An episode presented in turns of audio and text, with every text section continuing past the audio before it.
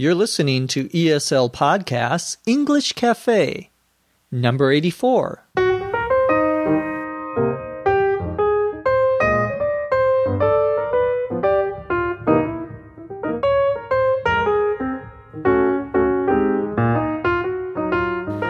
This is the English Cafe, episode 84. I'm your host, Dr. Jeff McQuillan coming to you from the Center for Educational Development in beautiful Los Angeles, California. Visit our website at eslpod.com and download a learning guide for this episode.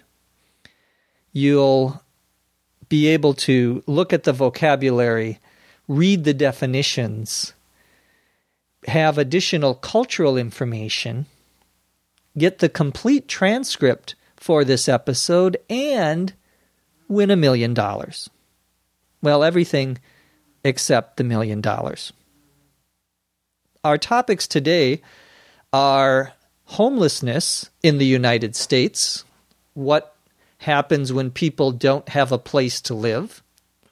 We're also going to talk about something called a prenup and a postnup for people who are going to get or who have gotten married. And finally, we'll answer a few of your questions. Let's get started.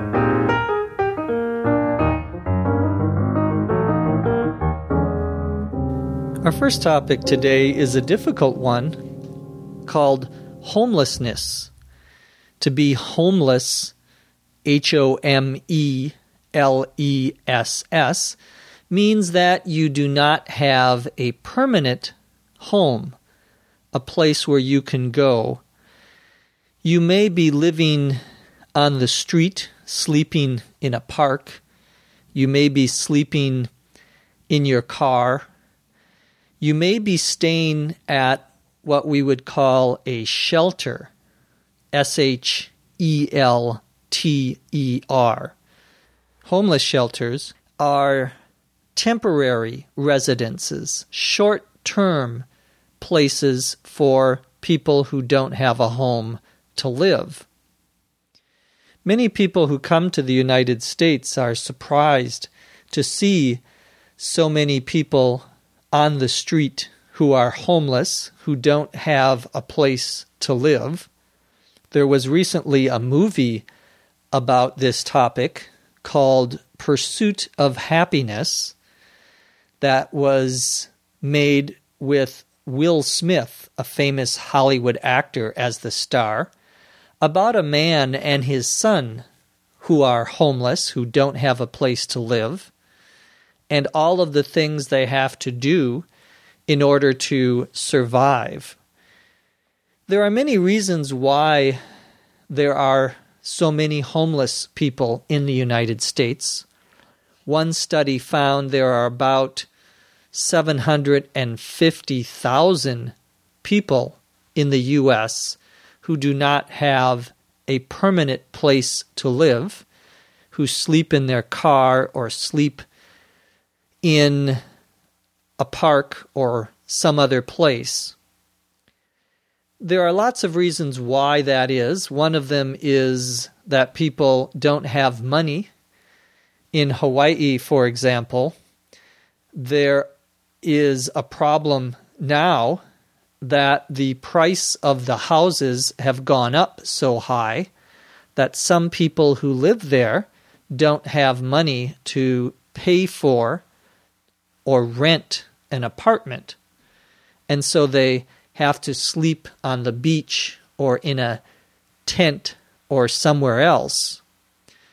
Sometimes the problem has to do with people not having a job. Sometimes the problem is that people have what we would call substance abuse problems. Substance, S U B S T A N C E, basically means drugs or alcohol. To abuse, A B U S E, something means not to use it correctly. So, substance abuse is when someone has a problem. Usually, they are a alcoholic or they are a drug addict. They're someone who uses drugs or alcohol, and this causes them to have problems. Another problem, and a very big problem, are people who have some sort of mental illness. Mental, M E N T A L, refers to how you think, how you behave in some way. Mental illness is when you have some psychological problem. Unfortunately, one of the problems in the United States in the last 30 years is that many of the government programs, the government institutions to help the mentally ill have been closed. Part of this was a change in the way the medical community decided to look at mental illness. The doctors and the government decided that there were too many people in the government programs for people who were mentally ill. And so they let many of these people out into the world. Unfortunately, some of those people still needed help, and many of them ended up being homeless. And that is certainly a percentage of the people who you will see here in Los Angeles or in New York. Not everyone, however. Many people are there because they are poor, and the government doesn't have a lot of programs to help these people. There are many organizations, however, that do try to help people who don't have a home. Many church organizations, many community organizations have homeless shelters they also try to provide training for people so they can get a job and have money to get into an apartment. But it's a very difficult problem, a very sad problem that we have, and one that I hope we can change in the future here in the U.S. Our second topic today is very different. This is something called a prenup and a postnup a marriage prenup and a marriage postnup. What is this all about? Well, this is something that, in some ways, is very American. It is an agreement between two people who are going to get married. We would call that a prenup agreement. Or to people who are married already. We would call that a post nup. Now, the word pre-nup, P R E N U P, comes from the word prenuptial. Nuptial, N U P T I A L, is an adjective describing marriage and weddings. Someone may say, When are your nuptials? meaning when are you getting married? When will you become a married couple?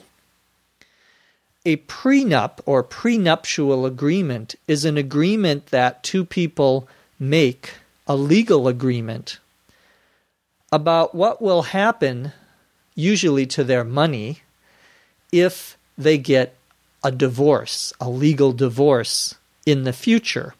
A divorce D I V O R C E, is when you end your marriage.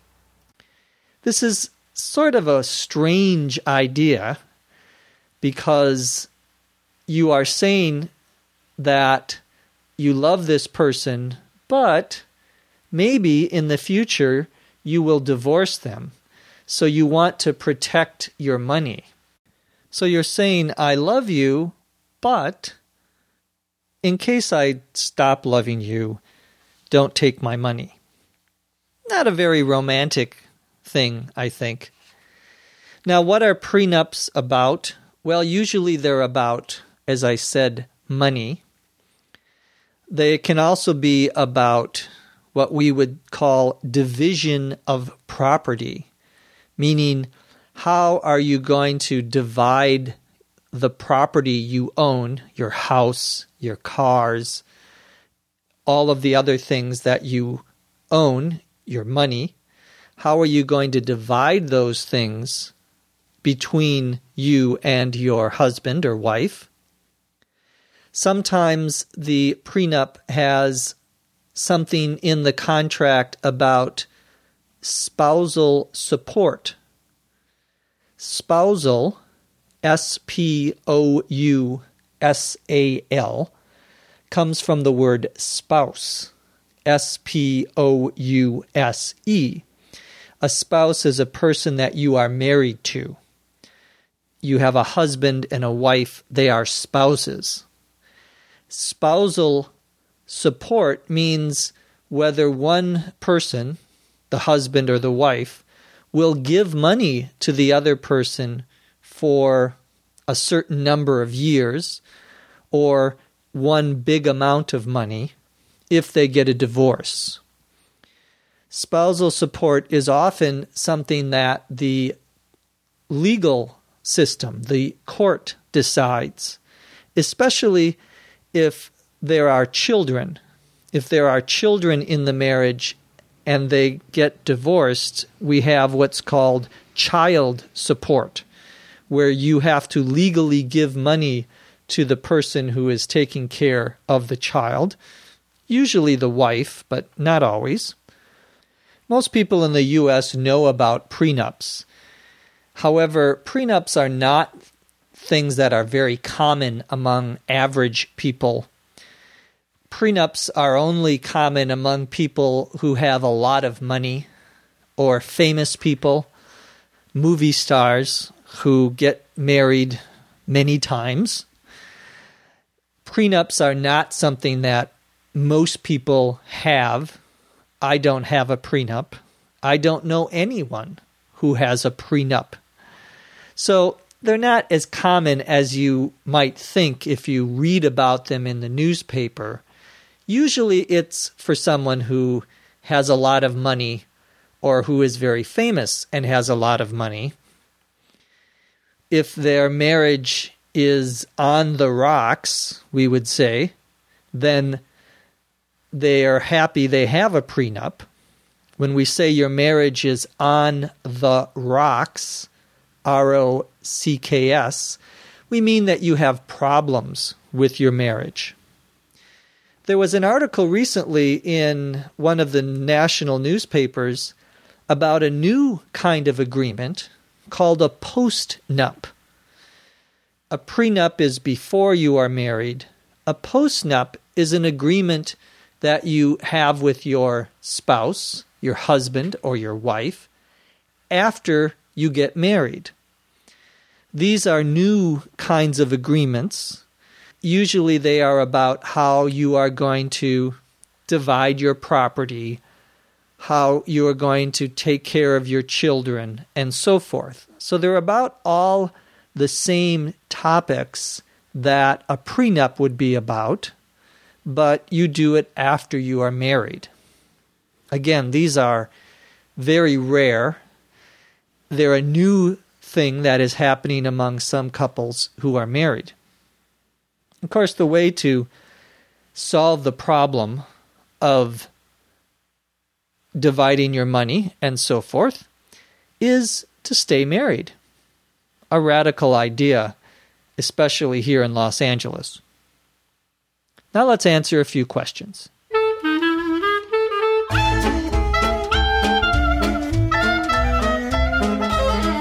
Our first question comes from Marina, M A R I N A, in Spain. Marina wants to know the meaning of the expression that she heard or read. Smith's the name, oils the game. This is actually an example of a type of expression. X is the name Y is the game. X is whatever your name is, and Y is whatever you are good at or whatever your business is. So in this expression, Smith's the name, or Smith is the name. The person's name is Smith, their last name. Oil's the game, or oil is the game, means that oil, petroleum, is this person's business. X is the name of the person, and Y is whatever business or industry they are in. I might say, McQuillan's the name, podcasting's the game. My name is McQuillan, and I am in the business or industry of podcasting. It's an old expression that you may see in books. It's not something that's common in daily conversation. Chiyoko, C H I Y O K O, in Japan, wants to know the difference between the words to weep, W E E P, and to cry, C R Y. Both of these verbs mean to have water come out of your eye and go down your face. That water we call tears. T E A R S. The singular is tear. We have an expression to shed, S H E D, a tear, or to shed tears. To shed means to give off, to, to have, in this case, come out of your eye. So to cry, to weep, to shed tears, all of these mean the same thing. You have water coming out of your eyes, usually because you are sad, though you could be very, very happy. Cry is something you can do for many reasons. Maybe you hurt yourself, you are sad. Those are reasons you might cry. The verb cry can also mean to shout or to scream. Often, when you have something very bad happen to you, you are in great pain or sadness. To weep is usually used to describe someone who is very sad, who is crying a lot. It's normally used in writing or in literature, in books. You may see the word he was weeping instead of he was crying. Weeping is stronger. It's even even greater than just crying. Someone who's crying a lot, usually because something terrible has happened to them. Their wife has asked for a postnup, and they begin to weep because they see their marriage is over. Cry, as I say, is a little more common. If a child hurts himself, we might say he cried. There's an old expression real men don't cry. Real men don't cry, meaning if you're a real man, you will not ever cry. This, of course, is true unless your soccer team loses the World Cup. Then you will cry. To weep is more formal, but you could use it in conversation if, for example, you were describing a family at a funeral where someone has died, you might say, the family wept. Wept, W E P T, is the past tense of weep. The family wept. Our final question comes from Amauri, A M A U R I, in Brazil. Amauri does not have a question about crying or weeping. He has a question about smiling. He recently saw an advertisement for McDonald's, the restaurant that sells terrible hamburgers. And McDonald's had an advertisement that says, I want to see you smile. Amauri wants to know the meaning of smile here, since it seems to be, to him, grammatically incorrect. When someone says, I want to see you smile, that is grammatically okay, that is grammatically correct. It means, I want to see a smile on your face. I want to see you smiling.